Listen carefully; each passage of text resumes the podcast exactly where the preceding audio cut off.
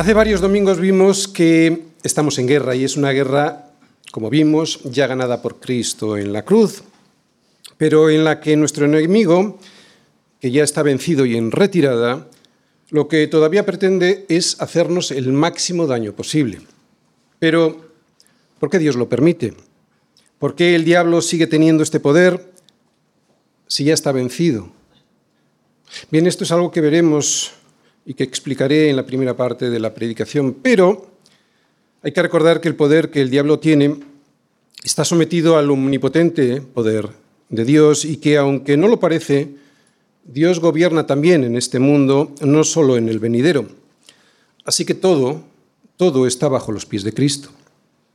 Por eso cuando estoy bajo una prueba, estoy bajo una prueba que Dios permite en mi vida para que yo pueda salir más fuerte que cuando entré en ella. Y para poder soportar la prueba, para que esa prueba no me venza y me haga colapsar, sino todo lo contrario, para que salga más fuerte que como entré, Pablo me dice que he de fortalecerme en el Señor y en el poder de su fuerza. Así nos lo enseñaba y lo vimos en la última predicación que vimos sobre Efesios. Allí Pablo nos decía, por tanto, hermanos míos, versículo 10, por lo demás, hermanos míos, fortaleceos en el Señor y en el poder de su fuerza. Aquí Pablo lo que nos está diciendo es que unidos a Jesucristo podremos superar las pruebas que el Señor permite en nuestra vida para que así, de esa manera, podamos crecer en fe y en santidad. Y la mejor manera de estar unido a Él para superar cualquier prueba es, versículos del 11 al 13, vestirse de la armadura de Dios. Leemos. Vestíos de toda la armadura de Dios para que podáis estar firmes contra las asechanzas del diablo, porque no tenemos lucha contra sangre y carne, sino contra principados, contra potestades, contra los gobernadores de las tinieblas de este siglo, contra huestes espirituales de maldad en las regiones celestes. Por tanto, tomad toda la armadura de Dios para que podáis resistir en el día malo y habiendo acabado todo, estar firmes. Tú y yo somos soldados de Jesucristo, soldados en una guerra, y a una guerra no se puede ir sin protección, sin armadura. Por eso en nuestra guerra contra Satanás hemos de revestirnos de la fuerza y del poder de Cristo. Y en estos versículos del 10 al 13 que hemos predicado en el sermón anterior, lo que nos está diciendo es que esa armadura que necesito para ir a la guerra y con la que he de revestirme es Jesucristo mismo y su poder. Por lo tanto, en esta armadura que es Cristo mismo, con todo su poder, lo que tenemos es todo lo necesario que Dios nos ofrece para resistir y permanecer firmes siempre, especialmente en el día malo. Estar firmes. Así es como tenemos que estar permanentemente en la vida porque nunca sabremos cuándo tendremos que hacerle frente al diablo o a sus huestes espirituales de maldad. Estar firmes es una actitud de vigilancia y de permanente preparación para la guerra. Por eso, y antes de explicarnos en qué consiste la armadura, nos dice, estad firmes, o sea, vigilantes, preparados. Dios está conmigo como poderoso gigante, por lo tanto, los que me persiguen tropezarán y no prevalecerán Serán avergonzados en gran manera porque no prosperarán. Tendrán perpetua confusión que jamás será olvidada. Así que firmes.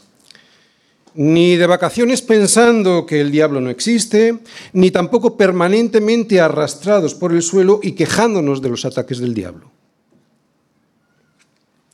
La Iglesia somos un grupo de personas que sale a luchar y sale a luchar porque todavía estamos en una guerra donde tenemos unos enemigos muy poderosos. Son unos enemigos más fuertes que nosotros. Son unos enemigos que no se han dado por vencidos, aunque fueron derrotados en la cruz. Por eso odian a Cristo, ¿no? Y claro, como ya no le pueden hacer nada a Cristo, ahora luchan contra su cuerpo, que es la Iglesia. Y buscan hundirnos, especialmente en el día malo, en el día malo para que apostatemos de la fe o por lo menos para anularnos como soldados de Jesucristo. es lo que acabamos de leer, que no tenemos una lucha contra sangre y carne, que nuestra lucha es contra principados, contra potestades, contra los gobernadores de las tinieblas de este siglo, contra huestes espirituales de maldad en las regiones celestes. Es bueno recordarlo. Es bueno recordarlo que nuestro enemigo es fuerte porque tiene una fuerza sobrenatural, por eso no luchamos contra sangre y carne. Que tiene una estrategia para derribarnos, no creas que va a tontas y a locas, no tiene una estrategia. Por eso Pablo dice que usa asechanzas. Está buscando ese día malo que Dios permite en nuestra vida. Dios lo permite con un propósito bueno, pero Él quiere hundirte en ese día malo. Pero lo permite Dios ese propósito porque es bueno para nosotros, para que permanezcamos firmes y eso nos hace cada día más fuertes. Sí, Dios está conmigo como poderoso gigante pero aunque Él esté conmigo, yo tengo que defenderme con una armadura que Él me ha dado. Esa es la única manera de resistir al enemigo. Así que no podemos vivir como si el diablo no existiese, ni tampoco paralizados por su existencia, porque tenemos una armadura que Dios nos da para poder resistir en el día malo. Versículo 13. Por tanto, tomad toda la armadura de Dios para que podáis resistir en el día malo y habiendo acabado todo, estar firmes. Firmes. Así es como Dios quiere que resistamos al diablo. Y firmes, así es como Dios quiere que permanezcamos una vez que haya acabado todo. ¿Para qué? Para poder seguir resistiendo. Y una vez acabado todos, estar firmes. O sea, que no te encuentre Jesucristo en el suelo. Firmes. Dios quiere soldados valientes. Los cobardes acabarán en el lago que arde con fuego y azufre, que es la muerte segunda. Pero los soldados valientes no van sin protección. Se ponen la armadura de Dios. Es una armadura que comienza ajustándose, comienza poniéndose un cinturón. Versículo 14. Estad pues firmes, ceñidos vuestros lomos con la verdad. Esto es lo que vamos a ver hoy, y vestidos con la coraza de justicia. La armadura de Dios, el cinturón. Efesios 6, versículo 14. Y la estructura de la predicación de hoy va a ser la siguiente. Primera parte de la predicación, firmes, firmes, firmes. Así es como Dios quiere que resistamos. Versículo 14, primera parte. Y la segunda parte de la predicación vamos a ver en la armadura de Dios el cinturón, el cinto de la verdad. ¿De acuerdo? Versículo 14, segunda parte. Sabemos que nuestro enemigo no es un algo con poder, no es una simple fuerza como muchos sostienen, sino que es alguien, alguien que tiene personalidad y como tiene personalidad, por eso puede tramar una estrategia para derribarnos. Por eso no puedes pensar que es una fuerza, porque una fuerza no puede tramar una asechanza. Pablo las llama asechanzas y una fuerza no puede planearlas. Es una persona. Vimos también que su naturaleza era la de un ser espiritual muy poderoso, y que, o por lo menos una persona, una personalidad, tiene una personalidad, no es una fuerza, ¿de acuerdo? Vimos también que era una naturaleza fuerte en el sentido de que es un ser espiritual muy poderoso y que tiene el gobierno sobre la maldad de este mundo, aunque ni mucho menos tiene el poder todopoderoso de Dios. Y vimos también que va a aprovechar el día malo que Dios permite que aparezca en nuestra vida para destrozarnos. Dios lo permite para hacernos fuerte, Él para destrozarnos. Es un día que puede durar meses, incluso que puede durar años, pero que sin embargo tiene el propósito bueno de parte de Dios de fortalecernos. Así pues, es un enemigo que tiene una estrategia, punto uno, con asechanzas, con encerronas, que tiene una naturaleza espiritual que le permite dominar sobre el mal en este mundo que buscará el mal, el día malo que Dios permite en nuestra vida, para poder ir delante de Dios y acusarnos de que le seguíamos a Dios por el interés de las cosas que recibíamos de Él y no por amor a Él. Pero que si permanecemos firmes, Dios lo usará con el propósito bueno de fortalecernos y así poder llegar a conocer a Dios todavía mejor. Que permanezcamos firmes ese es el propósito que Dios pretende cuando le da permiso al enemigo para que nos asedie. Pero como estamos viendo, Dios no nos deja sin protección. Tenemos el poder de su fuerza y una armadura que desde hoy vamos a estudiar en profundidad para poder usarla bien y de esa manera resistir. Primera parte de la predicación, versículo 14.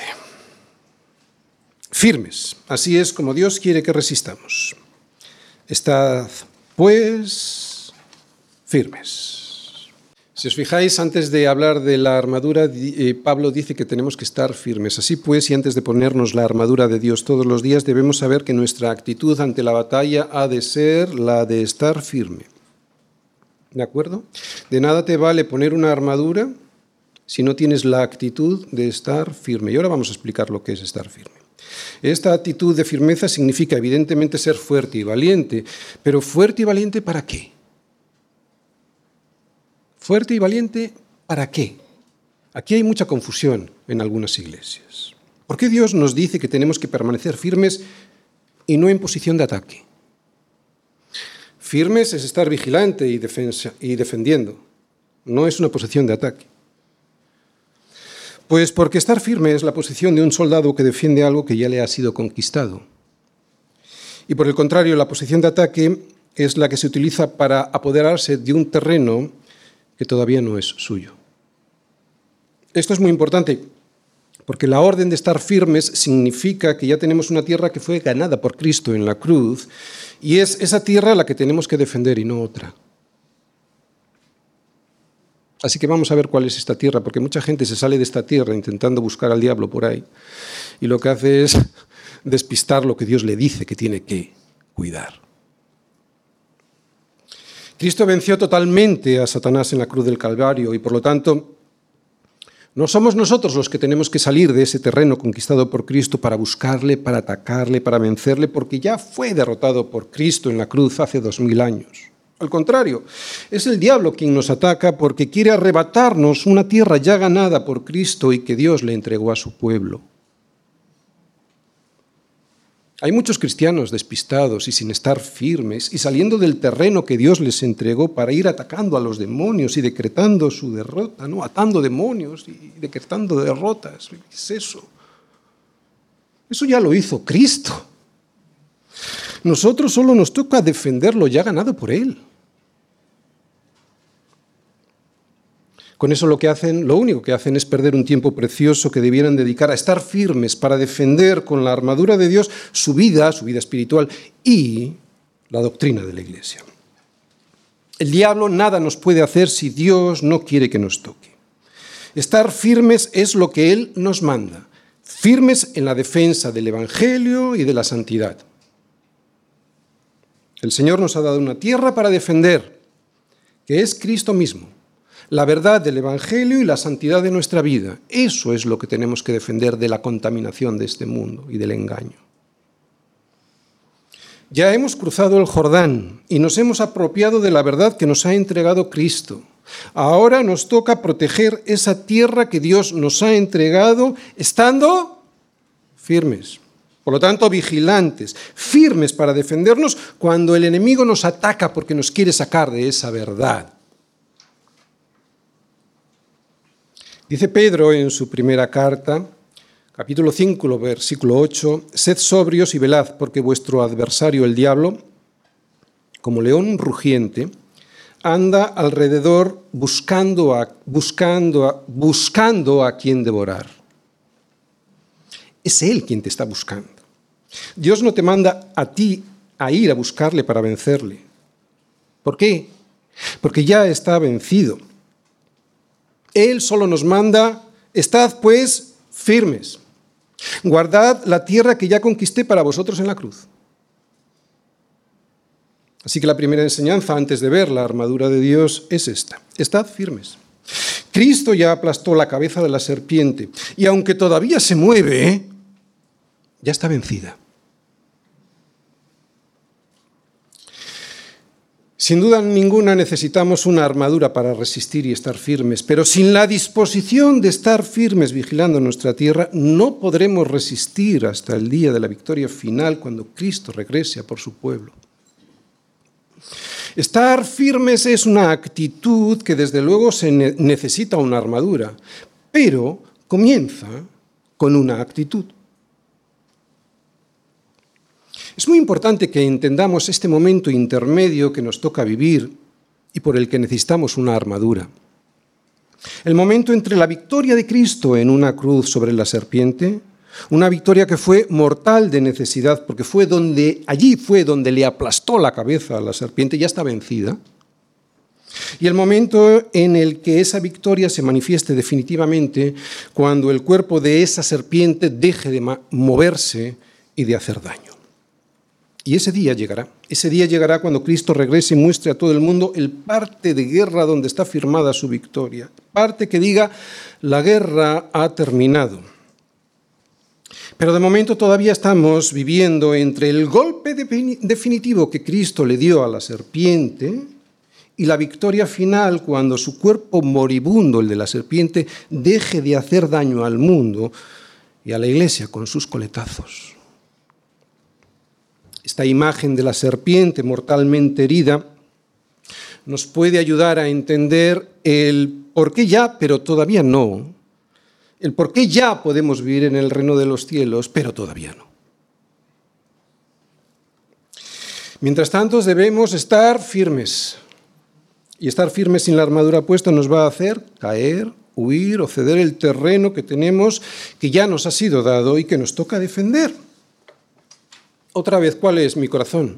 Mi hogar, mi casa, mis hijos, mi familia, mi matrimonio, la congregación. Ese es el territorio que Dios nos ha dado y nos lo ha librado del enemigo. Ya no está ahí, hurgando y metiendo cizaña. Libre de la mentira es ese terreno. Cristo y la verdad de su evangelio. Ese es el territorio libre de enemigos que tenemos que defender de los ataques del diablo. En definitiva, estar firmes en la verdad que es Cristo. Y aquí está el trabajo del soldado de Cristo. Porque, el diablo lo que pretende es torcer la verdad para que salgas de ese territorio ya conquistado por Cristo para ti. Esta es la labor del enemigo. Que creas en la mentira de lo que te cuenta el sistema de valores de este mundo y no lo que Dios te dice en su palabra. Esa es su primera arma, el error. Va a intentar que caigas en el error. Conquistar tu mente para atrapar tu corazón, ese es el trabajo del diablo para reconquistar la tierra de la verdad que Dios ya te dio en Cristo Jesús. Por eso Pablo nos advierte de la tentación de ceder ese territorio, que es la verdad, para que el enemigo lo ensucie con la mentira. Por eso dice, antes de ponerse la armadura, Estad, pues, firmes. Y lo que cualquier buen soldado hace después de escuchar a su capitán general decir, quédate firmes, es que te quedas firme. Claro, atento, vigilante. Dios no nos ha entregado esta armadura para retroceder, sino para sostenernos con los pies firmes sobre el terreno conquistado. Es de cobardes huir. Los cobardes no disfrutan de la vida aquí y además serán los primeros que tendrán su parte en el lago que arde con fuego y azufre, que es la muerte segunda. Dios nos ha dado una armadura para defendernos de los ataques. Él no hace provisión para los cobardes. Mas el justo vivirá por fe, y si retrocediere, no agradará a mi alma, dice el Señor. Pero nosotros, espero, no somos de los que retroceden para perdición. Nosotros somos de los que tienen fe para preservación del alma. Esto dice el autor de Hebreos. Además, Satanás es un enemigo cobarde. Sí, lo vamos a ver. Resistid al diablo y huirá de vosotros, dice Santiago en su carta. Así pues, nada te podrá hacer si resistes a sus ataques en pie, como un valiente. Vamos a verlo, vamos todos a Lucas 4. Lucas 4, versículos del 1 al 13. Dice así, Jesús, lleno del Espíritu Santo, volvió del Jordán y fue llevado por el Espíritu al desierto por 40 días. Y era tentado por el diablo. Y no comió nada en aquellos días, pasados los cuales tuvo hambre. Entonces el diablo le dijo, si eres hijo de Dios, di a esta piedra que se convierta en pan. Jesús, respondiéndole, dijo, escrito está, no solo de pan vivirá el hombre, sino de toda palabra de Dios. Y le llevó el diablo a un alto monte y le mostró en un momento todos los reinos de la tierra. Y le dijo el diablo, a ti te daré toda esta potestad y la gloria de ellos, porque a mí me ha sido entregada y a quien quiero la doy. Si tú postrado me adorares, pues todo esto será tuyo. Respondiendo Jesús le dijo, vete de mí, Satanás, porque escrito está, al Señor tu Dios adorarás y a Él solo servirás. Y le llevó a Jerusalén y le puso sobre el pináculo del templo y le dijo, si eres hijo de Dios, échate de aquí abajo, porque escrito está, a sus ángeles mandará acerca de ti que te guarden, y en las manos te sostendrán para que no tropieces con tu pie en piedra. Respondiendo Jesús le dijo, dicho está, no tentarás al Señor tu Dios. Y cuando el diablo hubo acabado toda tentación, se apartó de él por un tiempo. Aquí podemos ver a Jesús usando la armadura, concretamente el cinto de la verdad para estar firme ante el maligno. Y lo que vemos es que el diablo se acobardaba ante esa armadura y le dejaba en paz, por lo menos durante un tiempo. Pero la pregunta importante para poder entender bien el funcionamiento de la armadura es la siguiente.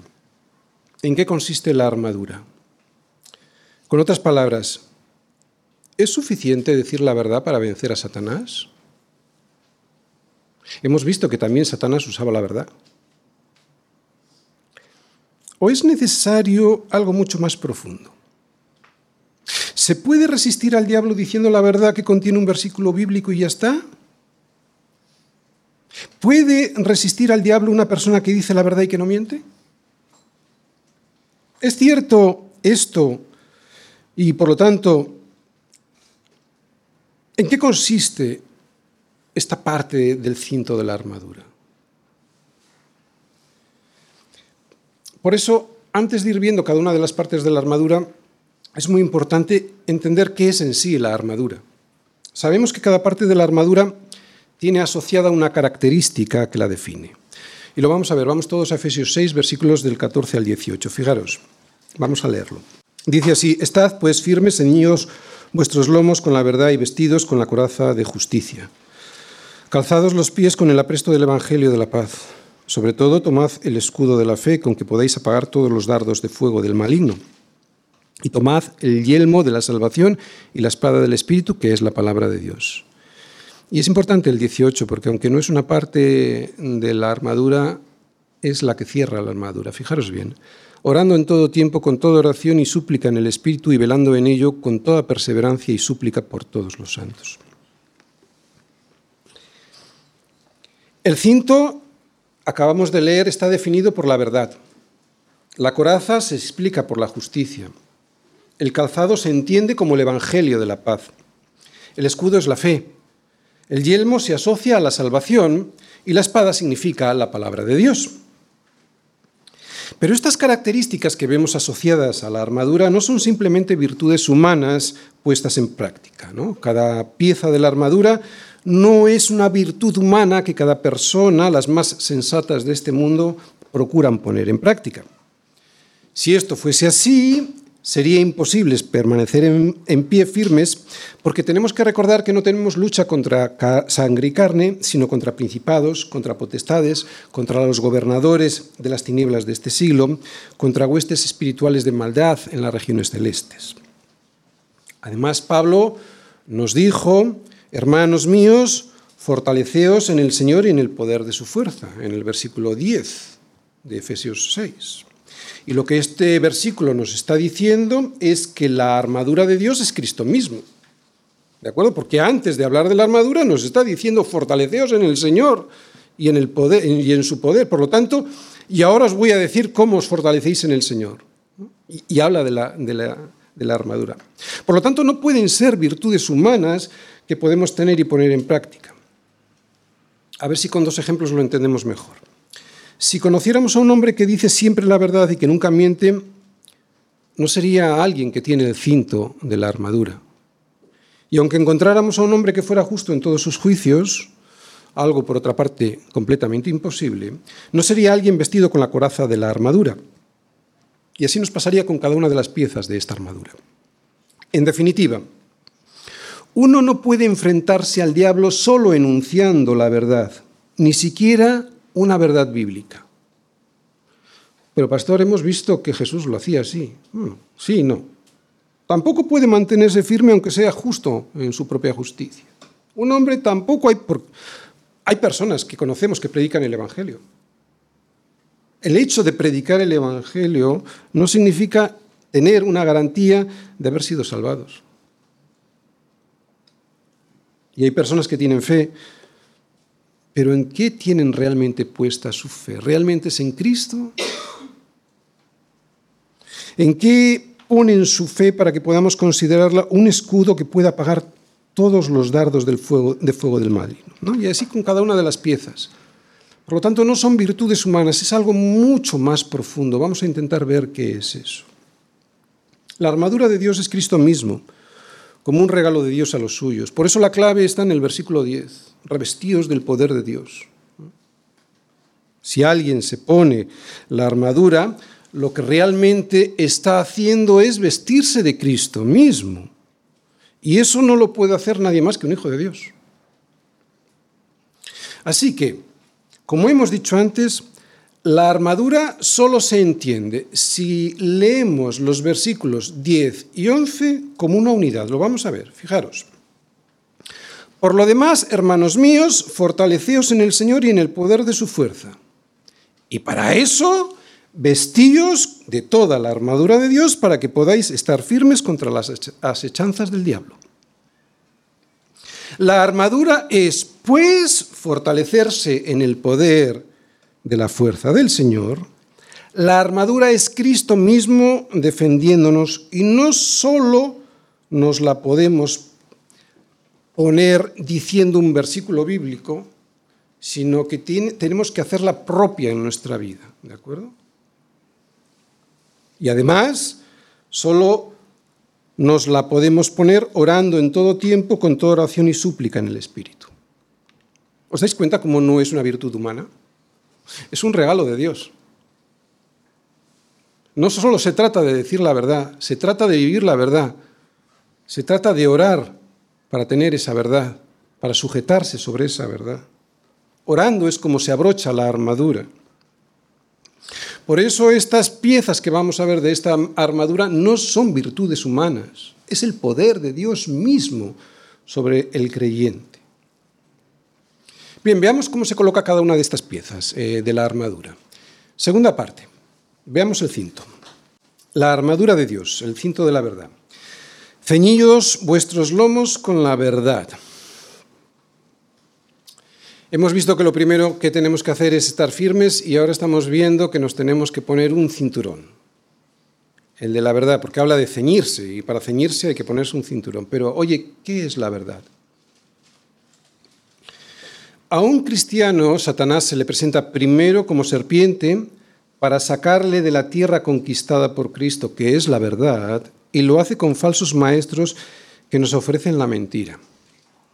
Pero si no consigue su objetivo con el error doctrinal, o sea, si no consigue engañarte a través del error, entonces se presenta como león, como león por medio de la persecución para sacarte de la tierra conquistada.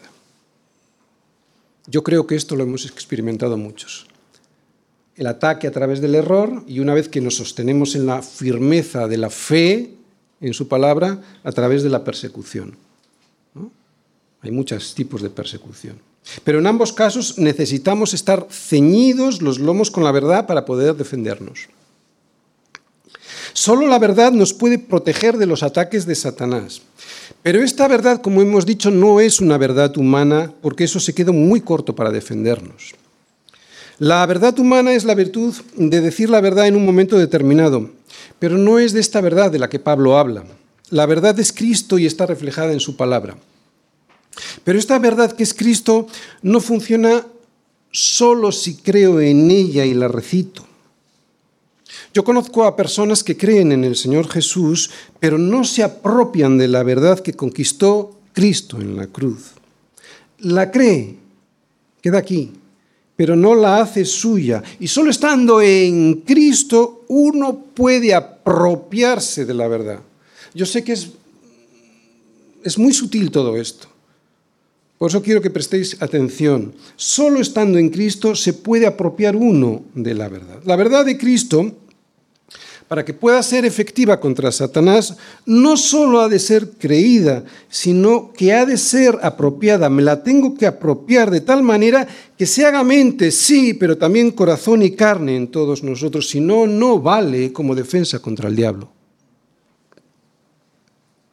Es cierto que una verdad recitada puede servir como argumento de discusión en teología, y está bien, pero no será efectiva como arma de defensa contra el diablo. Porque lo que necesitamos para defendernos es el poder de Dios. ¿Recordáis versículo 10? Es el poder de Dios y no un argumento humano, aunque sea cierto. Así que esa armadura es Dios mismo protegiéndote. Hay que recordar que el diablo y sus huestes no son humanos, son seres espirituales, de maldad, pero espirituales. Por eso no valen los argumentos humanos, aunque sean ciertos. Necesitamos el poder de Dios operando en nosotros. En este caso, a través de la verdad que es Cristo, hecha nuestra esa verdad, pero no solo en nuestra mente, sino también en nuestro corazón. Seguro que lo habéis experimentado. Tú a una persona equivocada, equivocada en un tema importante y trascendente para su vida, ¿no? Porque es evidente que esa idea pues le lleva a la perdición a él y a los que le rodean, le lleva a cometer errores tremendos e irreversibles.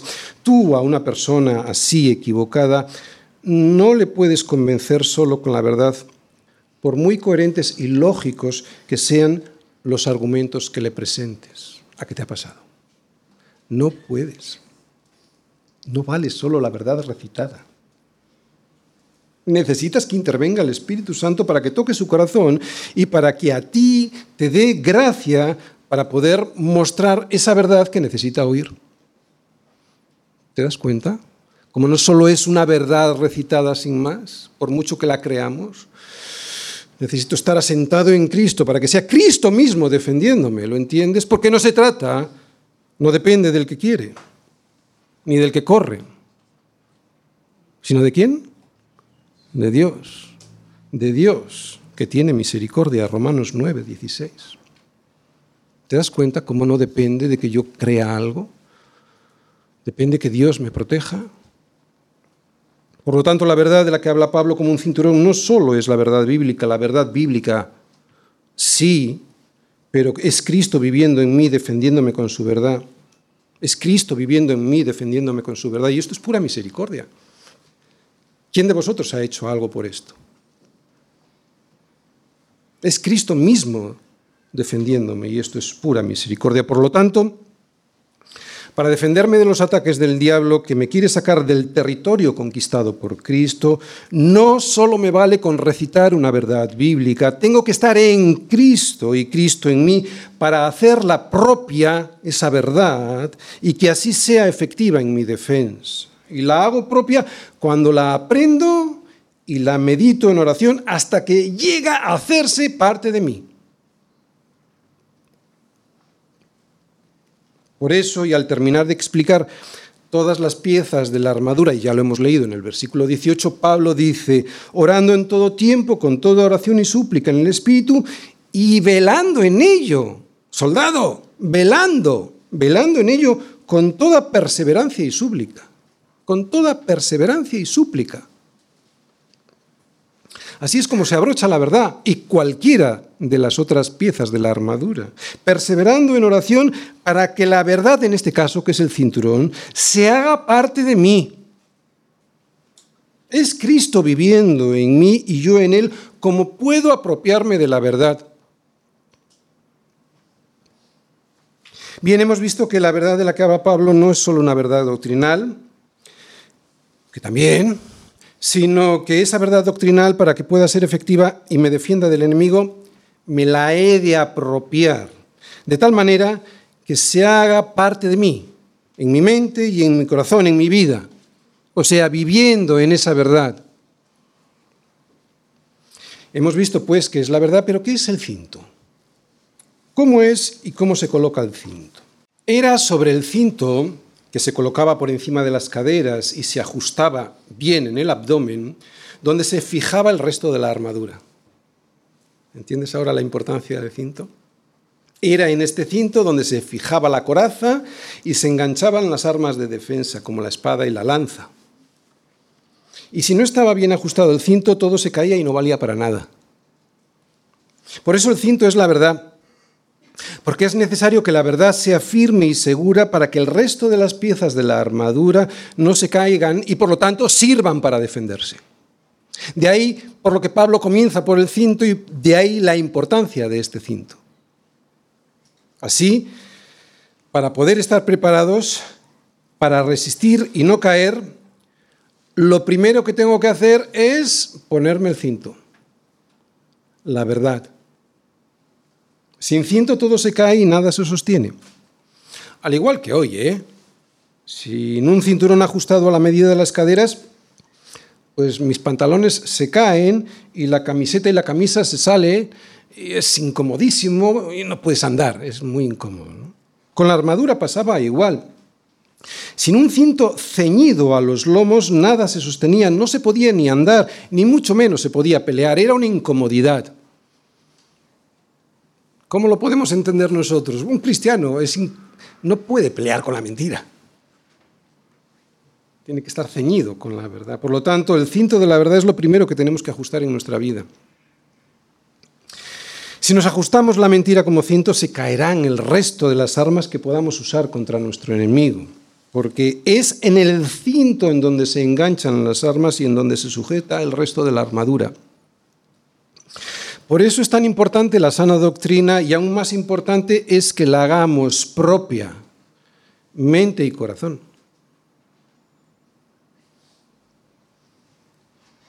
Ejemplos de colocación del cinto de la verdad. Mira, si yo tengo un concepto equivocado de la oración, o sea, si tengo una mala doctrina sobre ella, sobre la oración, mis oraciones no agradarán a Dios y por lo tanto no me valdrán de nada. Si yo tengo un concepto equivocado de la comunión en la iglesia, o sea, si tengo una mala doctrina sobre cómo debo relacionarme con los miembros de esa iglesia, tendré amigos, pero no tendré hermanos. Y si yo tengo un concepto equivocado de quién es el diablo, o sea, si yo creo que él no es un ser espiritual que puede tramar asechanzas contra mí, porque creo en él como un concepto del mal, pero no en alguien con personalidad propia, pues entonces no me podré defender de él porque tampoco le haré caso a Dios sobre la importancia de su armadura. En definitiva, en ese caso mi cinturón, el cinto sobre el cual deben estar fijadas el resto de mis defensas y que debe estar, y debe estar bien ceñido para darme libertad de movimiento, será un cinturón tejido con la mentira y terminará por deshacerse y no sostendrá el resto de la armadura. Una armadura sin cinturón o con el cinturón equivocado se cae y molesta. La mentira no sostiene nada porque la mentira más pronto que tarde se deshace y se derrumba. Y con esa mentira el resto de las cosas que has apoyado sobre ella. La verdad es la única roca sobre la que se puede construir sin riesgo de que la casa se desplome. La verdad es el único cinto donde puedo sujetar todas las defensas que Dios me da para poder estar firme y resistir frente al diablo. De ahí la importancia de construir nuestra casa y nuestra familia sobre la verdad que es Cristo y no sobre las diferentes mentiras que nos cuentan en la corriente de este mundo. De ahí la importancia de ponerme el cinturón correcto a la hora de salir a defender mi corazón, mi familia, mis hijos, mi hogar, mi congregación.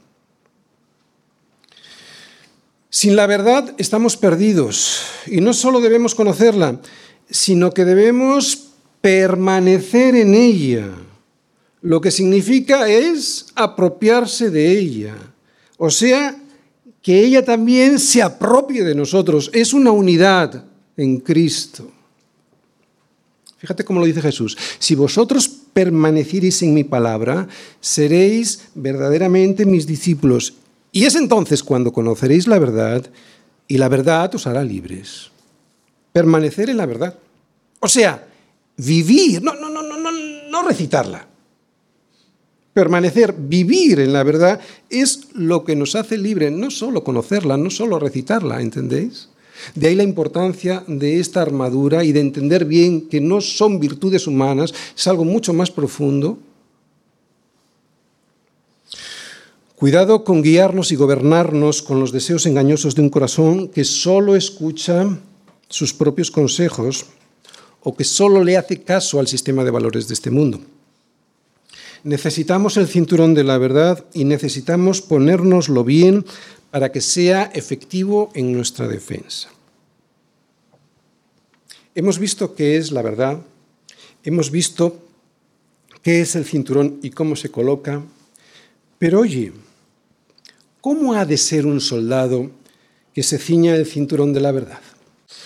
Aquí nos va a tocar más, ¿eh? porque hasta ahora es algo objetivo, la verdad. Ahora nos vamos a ver a nosotros mismos, a ver si somos honestos con nosotros mismos y descubrimos quiénes somos nosotros. Porque no puede ser un ingenuo el que se coloque el cinturón, la armadura. No puede ser un niño, los niños no van a la guerra. No puede ser un inconstante. Un inconstante se le echa del ejército. Ha de ser un valiente. Los ingenuos. Pablo dice en Romanos 16, 17 que hay personas en las iglesias que causan divisiones y tropiezos en contra de la sana doctrina. Y en el versículo 18 dice de estos que tales personas no sirven a nuestro Señor Jesucristo, sino a sus propios vientres. Y con, atención, suaves palabras y lisonjas engañan los corazones de los ingenuos. Con suave, aquí no oiréis suaves palabras, ¿eh? ni lisonjas. Con suaves palabras y lisonjas engañan el corazón de los ingenuos. Hay mucho ingenuo que visita las iglesias y en cuanto llegan a una consana doctrina, aunque les gusta y escuchan porque son honestos, terminan marchándose porque hay alguien de dentro o de fuera que les termina envenenando. Estos son los ingenuos sin discernimiento. Estos no se han puesto el cinto de la verdad y si se lo han puesto, no se lo han ceñido. Por eso no valen para la guerra. A la batalla solo pueden salir los valientes. A la batalla solo pueden salir aquellos que están dispuestos a perder su vida, porque el que haya su vida la perderá y el que pierde su vida por causa de mí, dice Jesús, la hallará. Solo los valientes. Los ingenuos hemos visto los niños. Hablamos de niños espirituales, evidentemente. Pablo ya nos enseñó en Efesios 4:14 que ya no seamos niños fluctuantes, llevados por doquiera viento de todo viento de doctrina. ¿Por qué? Pues porque a los niños espirituales se les engaña muy fácilmente, al no tener un conocimiento profundo de las escrituras. A los niños se les engaña con cualquier alimento que sabe dulce y a veces la verdad es amarga pero nos salva la vida. Los inconstantes. En segunda de Pedro, en el capítulo 2, Pedro habla de los falsos maestros. Y en el versículo 14 dice que seducen con éxito a las almas inconstantes. El problema de los inconstantes es que hoy están aquí y mañana allí. No son capaces de quedarse quietos en la verdad que han descubierto, para sobre ese fundamento construir su vida. Los inconstantes son aquellos, eh, aquellos que en cuanto aparece un novio o un mejor trabajo o un falso maestro, van tras él. Se dejan seducir por lo agradable, por la corriente que está de moda. Y por eso los ves como peces muertos que los lleva esa corriente río abajo hasta que llegan al mar y se pierden. Pero un soldado de Jesucristo ha de ser valiente. Esta segunda parte la comencé diciendo que a un cristiano, Satanás, se le presentará primero como serpiente mentirosa para sacarle de la tierra conquistada por Cristo, que es la verdad, y normalmente lo hace con falsos maestros que le intentan engañar con el error. Pero también dije que si no consigue este su objetivo con el error doctrinal, entonces se presentará como león rugiente por medio de la persecución. Muchos que nunca se hubieran separado de la verdad por el error, lo hacen por la persecución. Por eso este cinturón de la verdad solo se lo pueden ceñir de verdad los valientes, aquellos que hacen una profesión de fe valiente. Y de estos no hay muchos. En su casa, en su trabajo, frente a sus conocidos y familiares, solo los valientes serán reconocidos por Jesucristo como sus soldados. Le dijo Jesús a la iglesia en Pérgamo, yo conozco tus obras y dónde moras. Donde está el trono de Satanás debía ser una ciudad difícil. Pero retienes mi nombre y no has negado mi fe, ni aun en los días en que Antipas, mi testigo fiel, fue muerto entre vosotros, donde mora Satanás. Cristo busca valientes. Porque con el corazón se cree para justicia, sí, pero con la boca se confiesa para salvación. Nuestra fe ha de ser tanto de corazón como de boca. Y para eso solo el que ama la verdad vale. Solo el amor a la verdad te hace abandonar, si fuera necesario, las riquezas, la familia y hasta tu propia vida. Dicen que el cristianismo es para débiles. Ya. No hay nadie más fuerte y valiente que un cristiano que se pone la armadura de Dios para defender el territorio conquistado por su Señor, que es la de verdad, ese territorio es la verdad, y que defiende ese territorio que es la verdad porque ama la verdad por encima de cualquier otra cosa. ¿Quieres saber qué se necesita para ser un valiente del Señor? Conforma tu corazón a la verdad. Conformar, hacerle a forma, el corazón, que sea de forma de la, conforma tu corazón a la verdad y no al sistema de valores de este mundo. Segundo, llena tu corazón continuamente de la verdad que es Cristo. Pero no solo lo llenes, porque si lo llenas va a salir. Medita. Tercero, medita. Medita frecuentemente en esa verdad. Pero no solo medites. Cuarto, deleítate. Deleítate en esa verdad que meditas frecuentemente.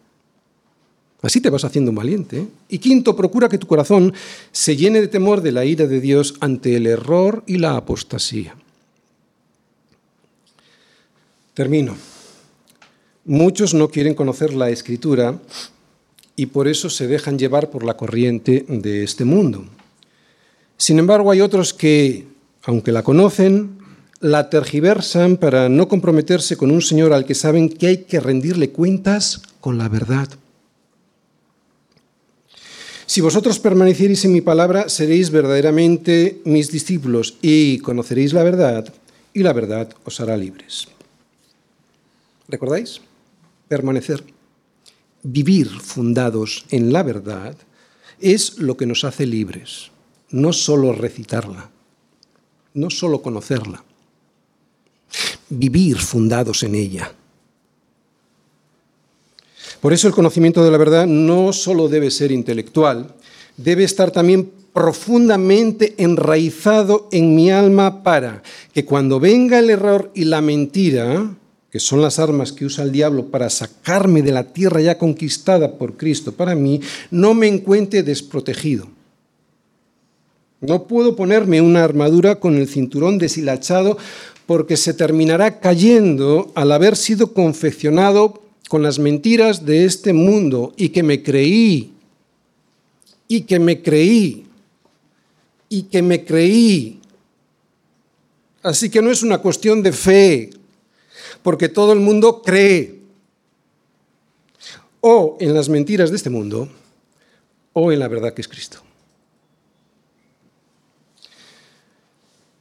La Biblia nos advierte más contra los falsos profetas en el Antiguo Testamento o los falsos maestros en el Nuevo que contra los demonios. ¿Por qué? Porque si el demonio, el diablo, es nuestro enemigo? Pues porque en lo que realmente está interesado el enemigo es en que creas en la mentira y no en la verdad. La mentira es una persona, el diablo, y la verdad también, Cristo. Y sin embargo hay muchas iglesias cuya principal misión, y a veces una única misión, es expulsar demonios. Expulsar demonios para librar al creyente de enfermedades, de maldiciones familiares y de ruinas económicas. Pero lo que realmente le interesa al diablo es lo que crees. Lo que al diablo le interesa es esconder la verdad. Por eso su mejor estrategia es el error. Y sin embargo muchos se dedican a predicar más del hombre y sus necesidades que, de la verdad que es Jesús y que prácticamente no aparece en sus reuniones a no ser que sea para pedirle cosas.